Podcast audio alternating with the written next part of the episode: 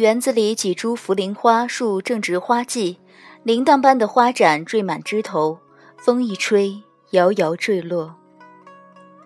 凤九在司命怀中动了动，他附在他耳边轻声道：“走了吗？”一人一狐正欲转身，一枚寒光闪电般擦过身旁的微风，钉在附近的茯苓花树干上。并就凤九屏住呼吸，瞧见不远处晴长的紫色身影，在飘零的茯苓花雨中缓步行来。那样步步皆威仪的姿态，他从前总是跟在他的身边，并没有像现在这样认真的注意过。他看到，他一步靠近那株钉了长剑的茯苓树干，抬手拾起剑身上一片被劈开的花瓣，对着暗淡的日光，眉眼中浮出探究的神态。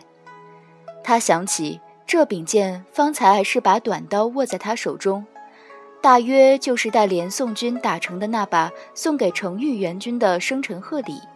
他这是在借茯苓花试这把剑的重量和速度。若是剑太重，速度太慢，带起的剑风必然吹走小小的茯苓花，更别说将它一劈为二。他查看了一会儿，眉眼中专注的神色让他觉得很熟悉。他一直觉得他这样的表情最好看。他抬手将长剑自树干中取出来，又漾起一束的花雨，那半劈开的茯苓花被他随手一拂，飘在风中。他伸出爪子来，小小的残缺的花瓣竟落在他的爪子里。他有些诧异，怔怔地注视手中残损的花瓣。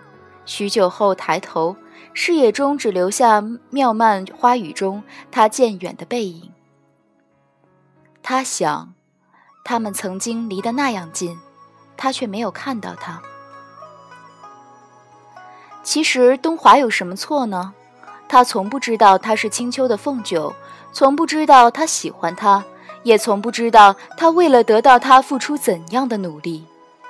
只是他们之间没有缘分。所谓爱，并不是努力就能得到的东西。他尽了这样多的力，还是没有得到，已经能够死心。虽然他们注定没有什么缘分，但他可以再没有遗憾了。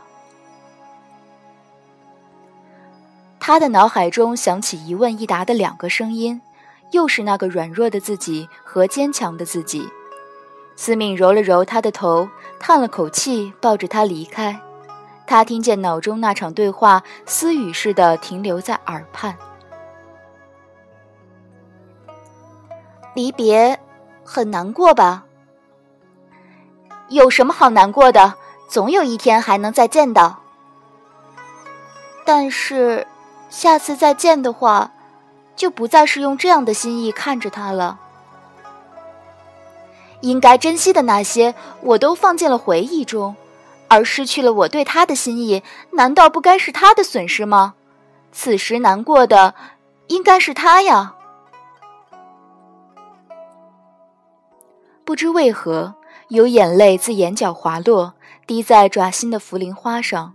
像是从残花的缺口溢出来一段浓浓的悲伤，他没有忍住，再次回头，朦胧视野中只看到花雨似瑞雪飘摇，天地都那么静。他抬起爪子来，许久，轻轻在司命的手心中写下他想问的一句话：以后，一切都会好起来吧。他感到他停下脚步来，良久，手再次欲举地抚上了他的额头，回答他道：“是的，殿下，一切都会好起来的。”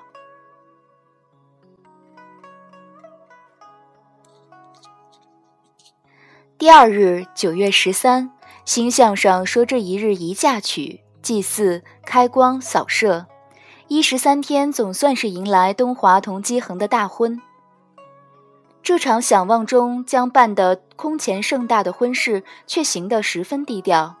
除了一十三天太晨宫中喜气一些，其余诸天皆没什么动静。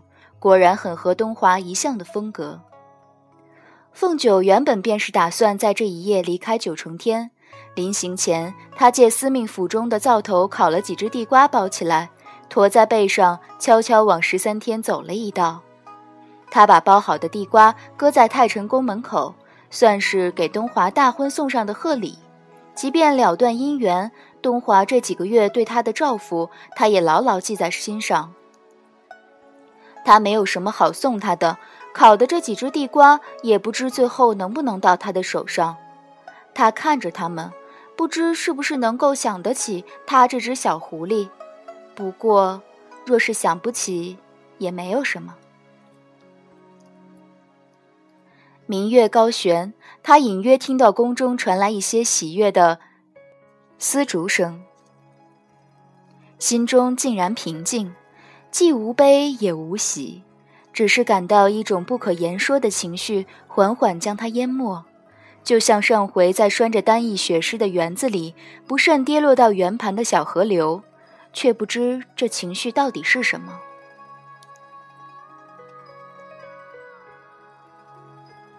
三百多年后，再仔细将这些前世回忆一番，竟有一些恍惚不实之感。这也是三百年来他头一回这么细致地回想这一段令人神伤的往事，才明白。情绪是一种依附细节之物，一些事若细想，就不是那么回事；若不细想，不就是那么回事。至于燕池雾口中所述东华这几十万年唯一陷进去的这一段情，为什么是一段倒霉的情？凤九约莫也猜测出一二来。纵然东华喜欢姬恒，甚而他二人离修成正果只差那么临门的一步。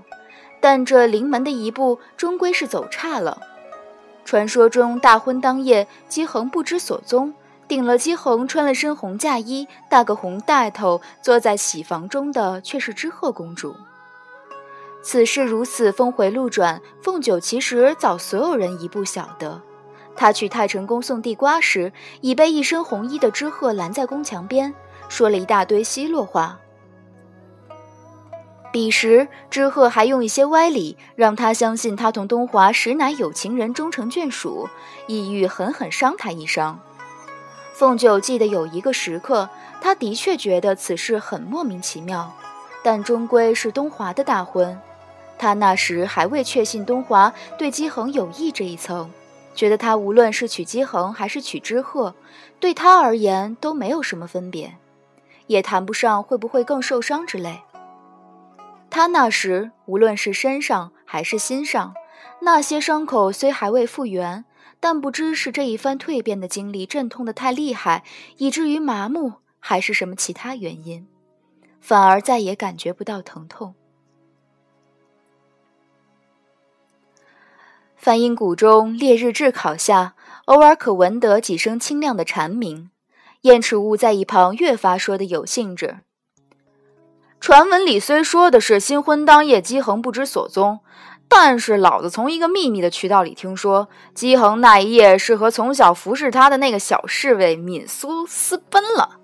他哈哈大笑一阵，哼，邓黄花烛夜讨的老婆还跟别的男人跑了，这种事儿有几个人扛得住？你说冰块脸是不是挺倒霉的？凤九愣了一下。他那夜离开九重天后，便未再打听过东华之事。听到燕赤雾谈到姬恒竟是如此离开的，一时讶然。但他对燕赤雾所说还是有所怀疑。他尚在太晨宫时见到姬恒对东华的模样，全是真心实意的钦佩崇拜，或许还有一些爱慕，并不像只将他当做一个幌子。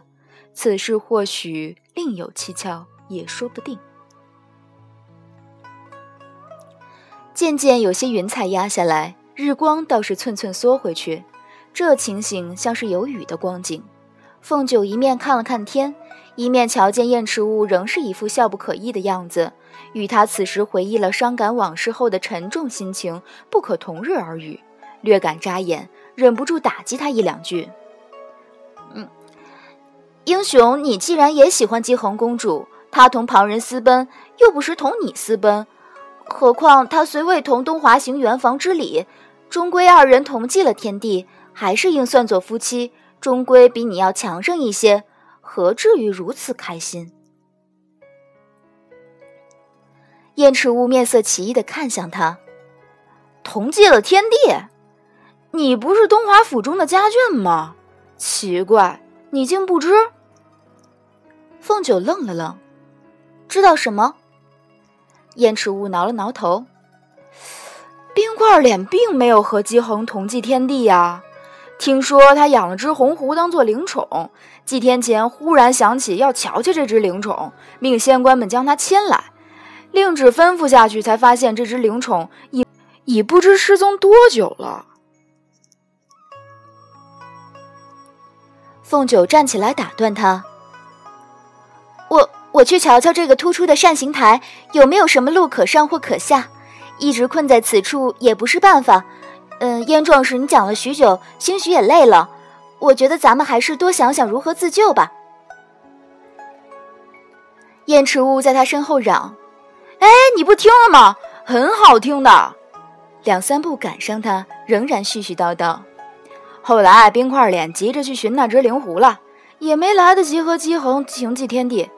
说来也真是不像话，他还跑来找过老子要那只走丢的狐狸，以为是老子拐了去。老子长得像是会拐一只狐狸的模样吗？要拐也是拐天上的宫娥仙女，他也太看不起老子了。不过听说三百年来他一直都在找，没有找到。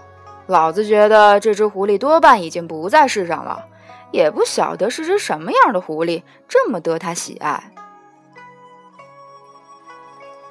他絮絮叨叨说完，抬头瞧见凤九正单脚踏在悬崖边，朝下探望。踏脚的那块石头嵌在砂岩中，似有些松动。